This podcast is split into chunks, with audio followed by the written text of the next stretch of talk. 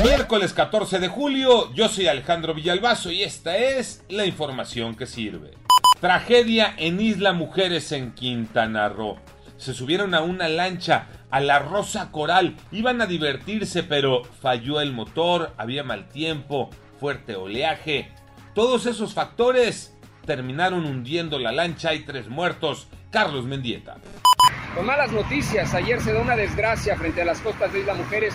Se hunde una lancha con 14 pasajeros, tres de ellos pierden la vida, entre ellos un menor de 5 años. Y es que esto se da por la tormenta perfecta, se podría decir. Primero la lancha se queda sin motor.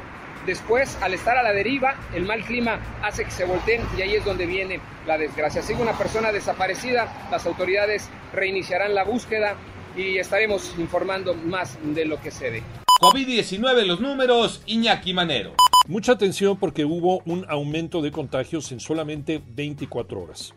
La Secretaría de Salud confirmó 11.137 nuevos contagios, con lo que la cifra total, y estos son números oficiales, ojo, alcanzó 2.604.711 casos. Es el número más alto de contagios desde el pasado 11 de febrero, cuando se contabilizaron 10.677 casos en México. Los fallecimientos alcanzaron 235.277, se sumaron 219 personas que fallecieron en tan solo un día. Por cierto, la Organización Mundial de Salud precisó que no se recomienda tomar paracetamol antes de recibir la vacuna, pues no se conoce cómo puede afectar el funcionamiento de esta vacuna. Solamente después y si los síntomas lo ameritan.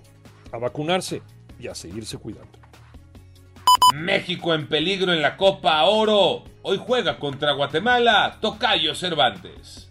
La selección mexicana de fútbol juega esta noche su segundo partido dentro de la fase de grupos de la Copa Oro frente a Guatemala. Será con aficiones, será a puerta abierta. El tricolor necesita ganar, sumar tres puntos para no comprometer su boleto a la siguiente ronda. El partido se disputará en el Cotton Bowl en Dallas, Texas y es una verdadera lástima que este encuentro esté rodeado por la posibilidad de que se escuche el grito homofóbico que podría dejar a México fuera de la Copa del Mundo de Qatar 2022. Yo soy Alejandro Villalbazo, nos escuchamos como todos los días de 6 a 10 de la mañana, 88.9 y en digital a través de iHeartRadio. Pásenla bien, muy bien, donde quiera que estén.